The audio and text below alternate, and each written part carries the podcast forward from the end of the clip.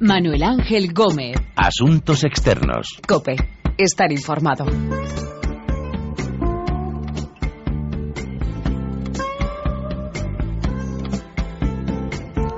Hola, saludos. Comienza Asuntos Externos, este análisis de lo que pasa en el mundo con los corresponsales de la COPE. Hoy nos vamos a París. El presidente francés, François Hollande, atraviesa el Ecuador de su mandato con su apoyo popular por los suelos y con una guerra interna en su partido, en el Partido Socialista. Hablaremos de la caída del muro de Berlín. Se va a cumplir 25 años y quedan cicatrices por cerrar entre los alemanes de uno y otro lado del muro.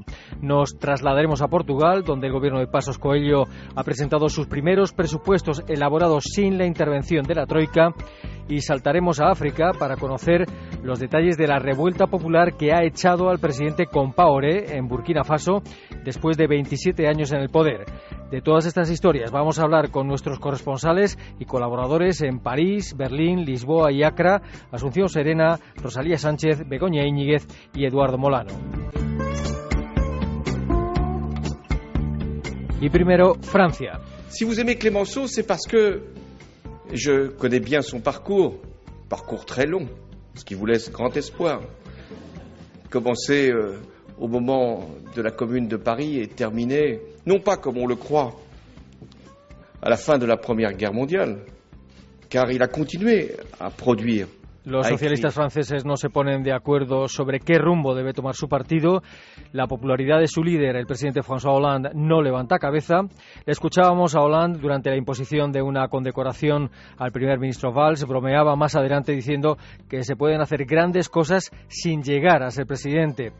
París, Asunción Serena, saludos. Hola, ¿qué tal? ¿Qué tal? Eh, guerra interna en el Partido Socialista justo en mitad de la presidencia de Hollande. Sí, una guerra fratricida que lleva desarrollándose de forma larvada desde hace desde el principio casi, ¿no? Pero en las últimas semanas la verdad es que ha explotado en la plaza pública y podría sintetizarse en, en dos posturas enfrentadas, ¿no? Los que buscan una recuperación económica a través de la oferta y los que apuestan por a través de la demanda, ¿no? Pero bueno, las primeras propuestas se produjeron ya desde el principio, cuando quedó claro que Hollande no había logrado modificar una coma del Tratado Europeo que había firmado Nicolás Sarkozy, a pesar de que lo vendió como que sí, que habían eh, conseguido grandes cosas, pues esto ya, mm, ya movilizó a un sector crítico y luego la revuelta se ha concretizado esta primavera con el nombramiento de Manuel Valls, que es considerado como el ala más derecha ¿no? de, de, la izquierda, de los socialistas, y con el nombramiento de Manuel Valls como primer ministro.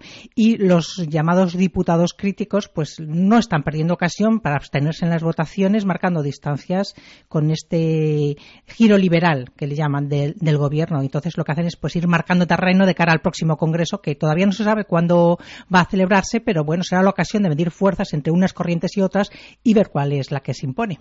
La relación entre Hollande y su primer ministro, Manuel Valls, no pasa por su mejor momento. Ellos dicen que sí, pero la verdad es que no. No pasa por un buen momento. El sonido que escuchábamos, como comentabas, durante la ceremonia de condecoración a Manuel Valls, pues ahí está esa pullita que le lanza Hollande eh, diciendo, recordando que Valls mm, admira mucho a Georges Clemenceau, que fue primer ministro, pero que el hecho de que, aunque se presentó, no llegó a la presidencia de la República, que no le impidió hacer grandes cosas, ¿no? Que lo mismo le podría pasar a él también, ¿no? Y todo esto entre, pues, sonrisas y aplausos, y va sintiendo así con la cabeza, como diciendo, sí, sí, sí, pero pensando, bueno, no olvides que estos sondeos que dicen que el 71% de franceses me prefiere a mí, ¿no?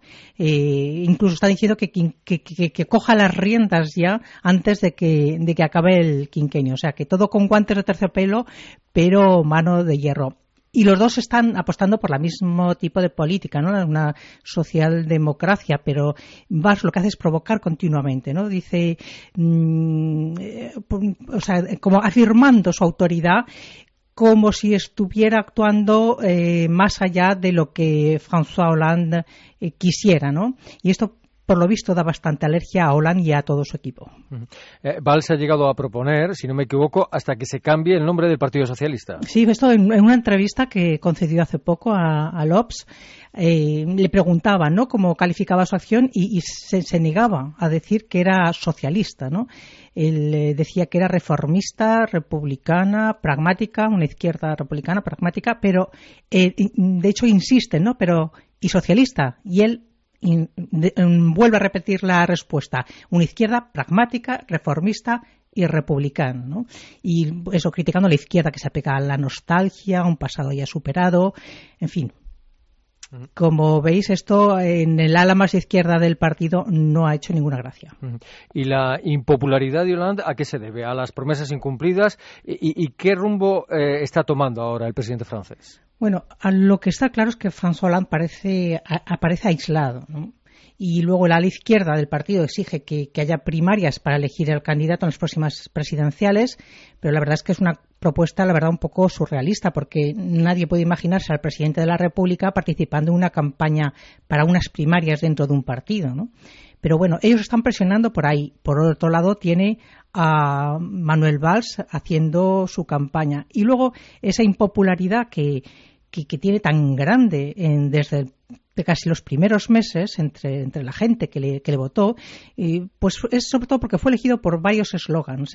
Por ejemplo, que decía, mi enemigo no tiene rostro, es las finanzas.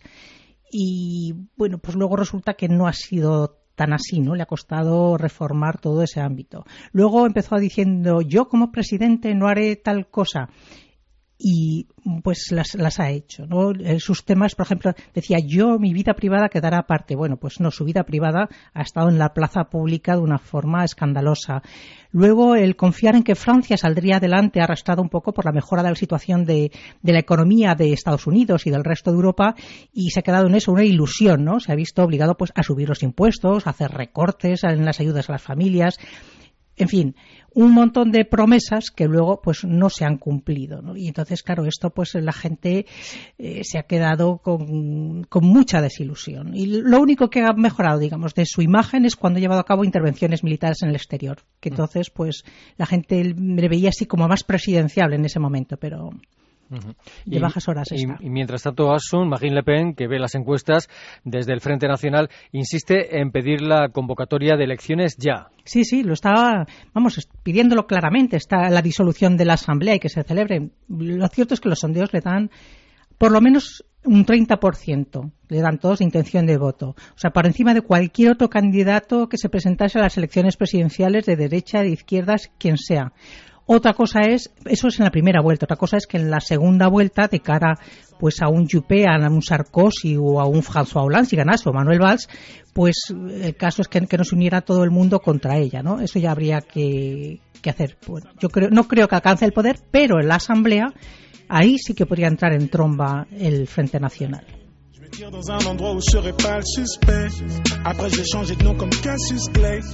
un endroit où tout le monde s'en tape de ma life.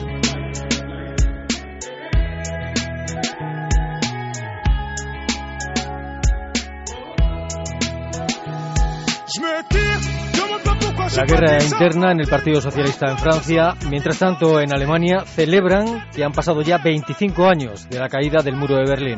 Ich hatte keine Angst, dass, äh, oder ich hatte nicht die Sorge, dass aus Moskau ein Einsatzbefehl kommt.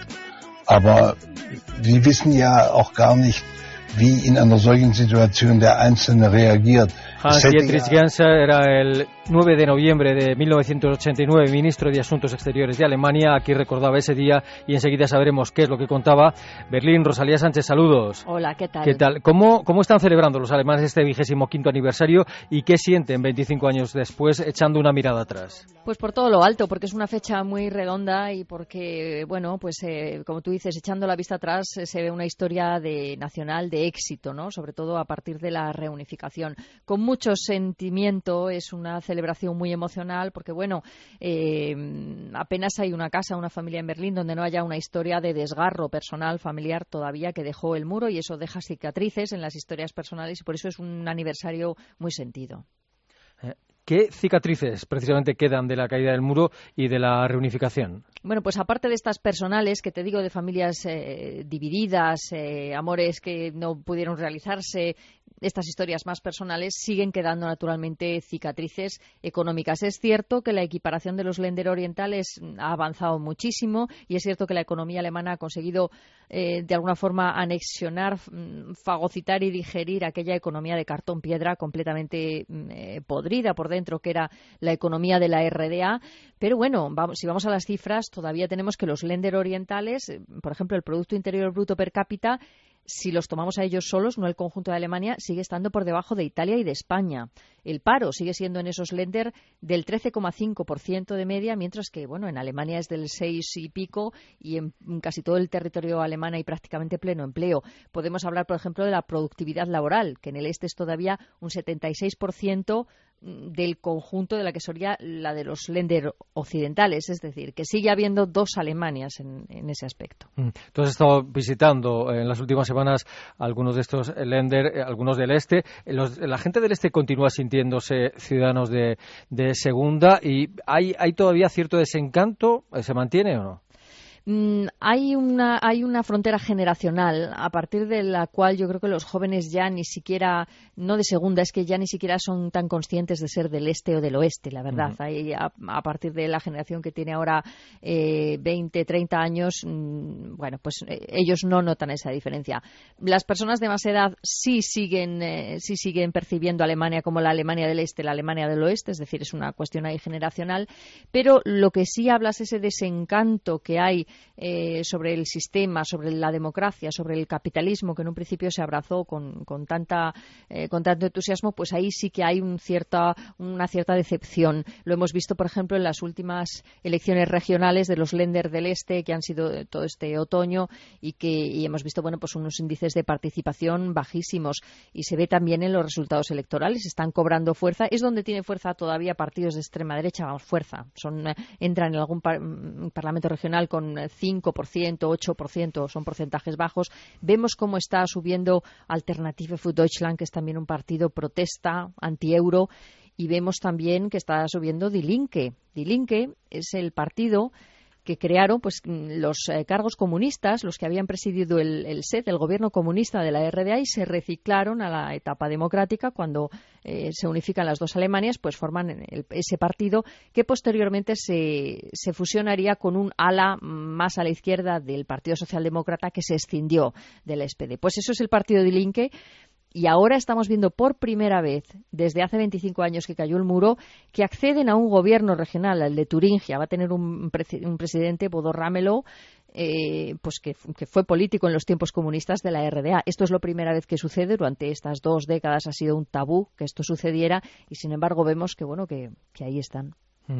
Y lo que sí siguen algunos eh, alemanes de la antigua RDA es interesados en conocer qué información, qué material tenían sobre ellos y sus familias la Stasi, el servicio de espionaje de la Alemania exactamente, Exactamente, Apenas, apenas cayó el muro, mm, los agentes de la Stasi empezaron a destruir de forma industrial eh, material de archivo y pasaron así meses. ¿eh? Pues a, pesar de esto, se conservan unos archivos de la Stasi que puestos en fila, estamos hablando de papeles tamaño folio DIN A4, ocuparían 117 kilómetros mm, para que os hagáis una idea. Hay un edificio en Berlín Este mm, que alberga ese archivo. Es un edificio construido especialmente para el archivo porque un edificio normal no soportaría ese peso. Es decir, una casa de viviendas no soportaría el peso en papel que lleva ese archivo.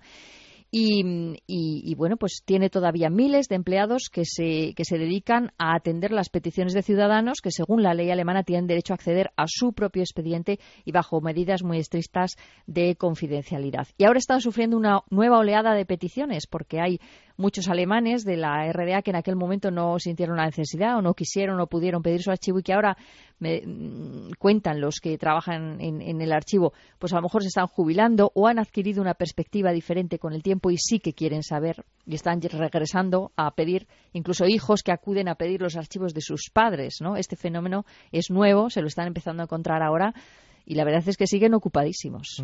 Y escuchamos hace unos momentos a Hans Dietrich Genser, eh, le entrevistaste hace unos días, ¿qué, es lo que te contó? Bueno, él eh, hace el, sobre todo recuperar el relato de lo que fueron esos días tan intensos, las negociaciones tan complicadas, un encaje de bolillos diplomático para, para armar el consenso internacional en torno a la reunificación de Alemania.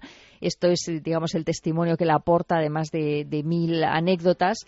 Y bueno, y él, y él nos tira un poco de las orejas a los europeos más jóvenes. Dice que estamos olvidando el espíritu europeo y que la reunificación de Alemania eh, se construyó precisamente en esa línea, en la de hacer una Europa más fuerte en la que todos pudiésemos convivir juntos.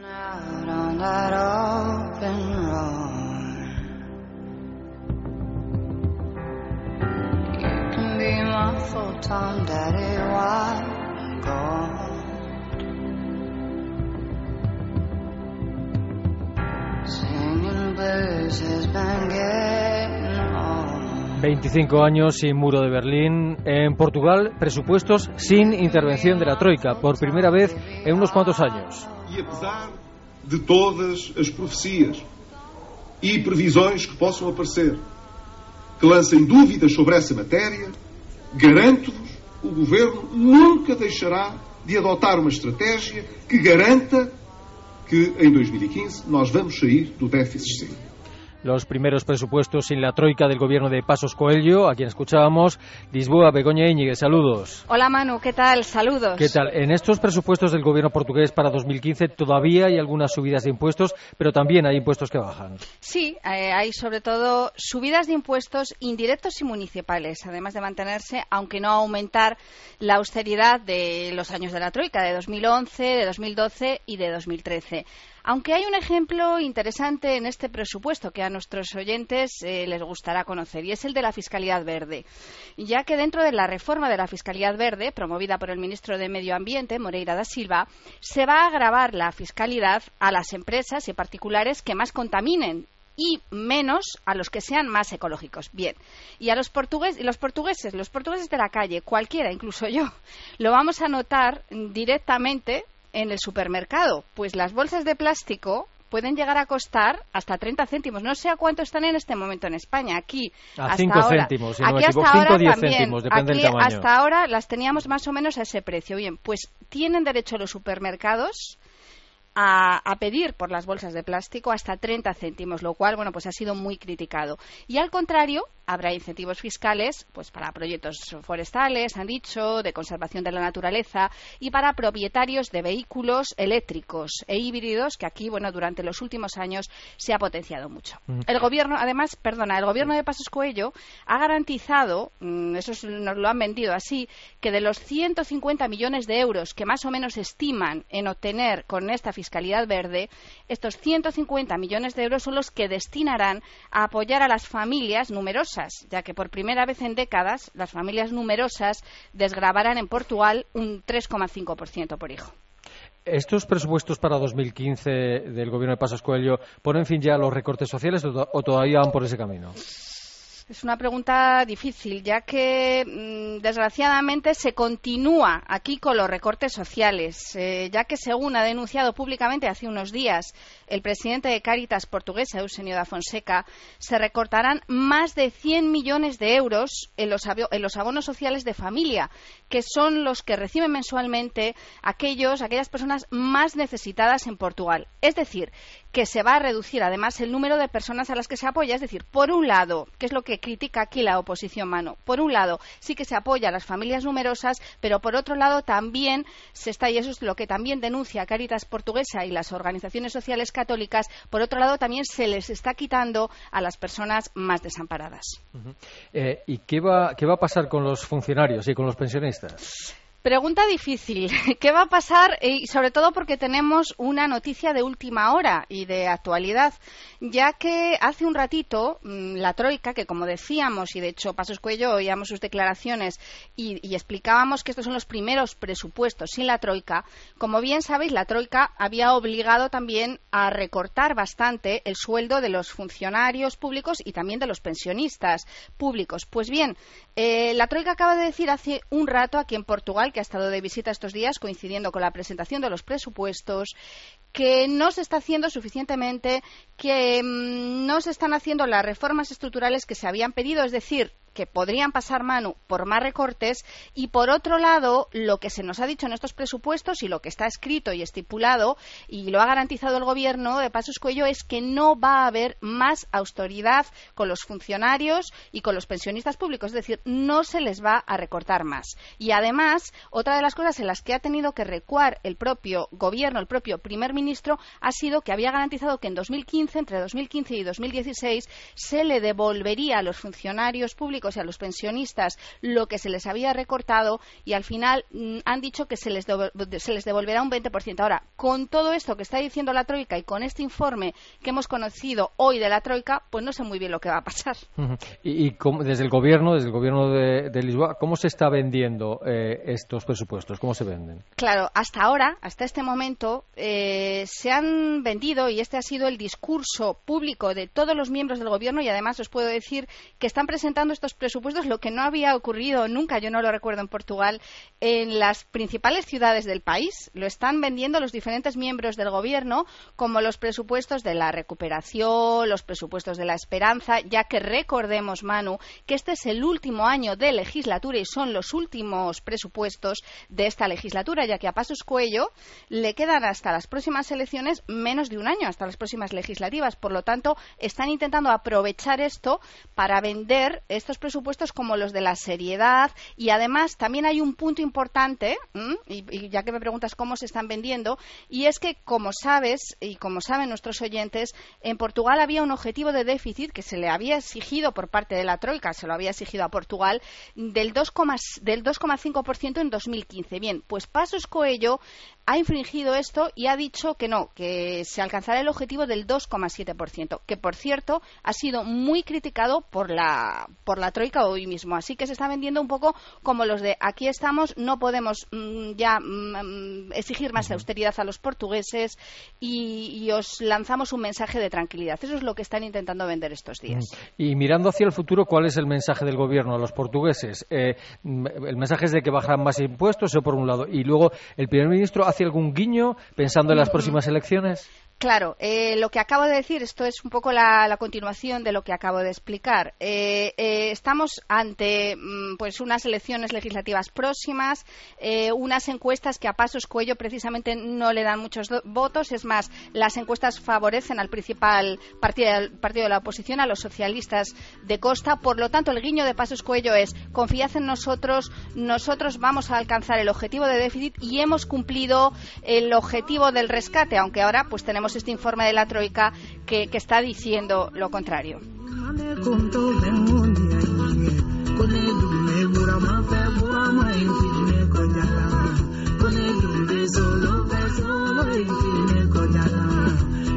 Presupuesto sin troika en Portugal y en Burkina Faso, una revuelta popular que ha echado del poder al presidente Compaoré. En ce qui me concerne, je reste disponible a ouvrir avec vous des pourparlers pour une période de transition à l'issue de laquelle je transmettrai le pouvoir au président démocratiquement élu. El presidente burkinés echaba atrás en su intención inicial de perpetuarse en el poder, pero al final le ha servido de poco. Eduardo Molano, corresponsal de COPE y ABC en África subsahariana, saludos. Hola, ¿qué tal? El presidente Compaoré ha caído y, y ahora qué va a pasar? ¿El ejército va a ceder realmente el poder a los civiles? Bueno, la gran pregunta. La cúpula militar ya ha dicho que la situación actual es transitoria y que su intención es entregar el gobierno al pueblo. El problema es cuándo. En este sentido, la Unión Africana ha dado un ultimátum de dos semanas al presidente en funciones, Sida, para que ceda el poder, o Burkina Faso se enfrentará a sanciones. Sin embargo, la división existente entre los propios militares podría dificultar este proceso, sobre todo en los sectores cercanos al jefe de Estado Mayor, Honoré Traoré. Eh, Compaoré llegó al poder en Burkina Faso a través de un golpe de Estado. Eh, ¿Qué ha hecho durante esos 27 eh, años? Y es cierto que ha sido un aliado importante para Estados Unidos y para Francia en operaciones, por ejemplo, contra los yihadistas. Bueno, su legado habla por sí solo. Burkina Faso es el séptimo país por la en el índice de desarrollo humano de Naciones Unidas. De igual modo, su renta per cápita es de apenas 700 dólares anuales, una de las más bajas del maíz. Vamos, un completo desastre. Sin embargo, la situación estratégica de Burkina Faso en el cruce de caminos entre Mali y Mauritania convierte a este país en un aliado fundamental de Occidente. Por ejemplo, desde 2009 Estados Unidos cuenta con una base aérea de drones en la capital. ¿Y, hay alguna figura relevante en la oposición de Burkina Faso? ¿Alguien que pueda tomar el relevo o ganar unas elecciones y encarrilar al país por el camino de la democracia? El problema es que la oposición no es para nada homogénea. Burkina Faso cuenta con más de 70 grupos políticos ampliamente divididos entre sí. La figura quizá más destacada sea Sefrin Diabré, quien lleva ahora las el mando de las conversaciones, aunque no cuenta con la simpatía de todos los grupos. Hay que recordar que estas protestas han caminado bajo el espíritu del líder panafricano Tomás Sankara, quien falleció en 1987. Entonces, más de la mitad de la población de Burkina Faso todavía no ha nacido.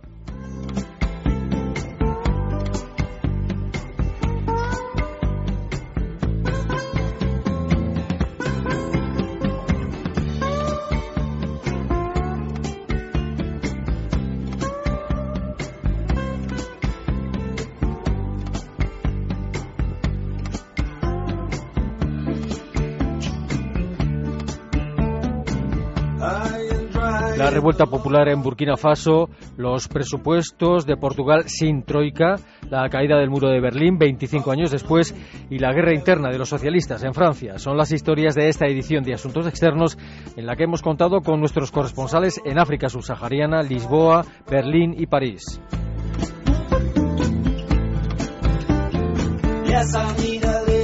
Les recordamos que nuestra dirección de email es asuntosexternos.cope.es y que también estamos en Twitter, Asuntos Externos Todo Junto.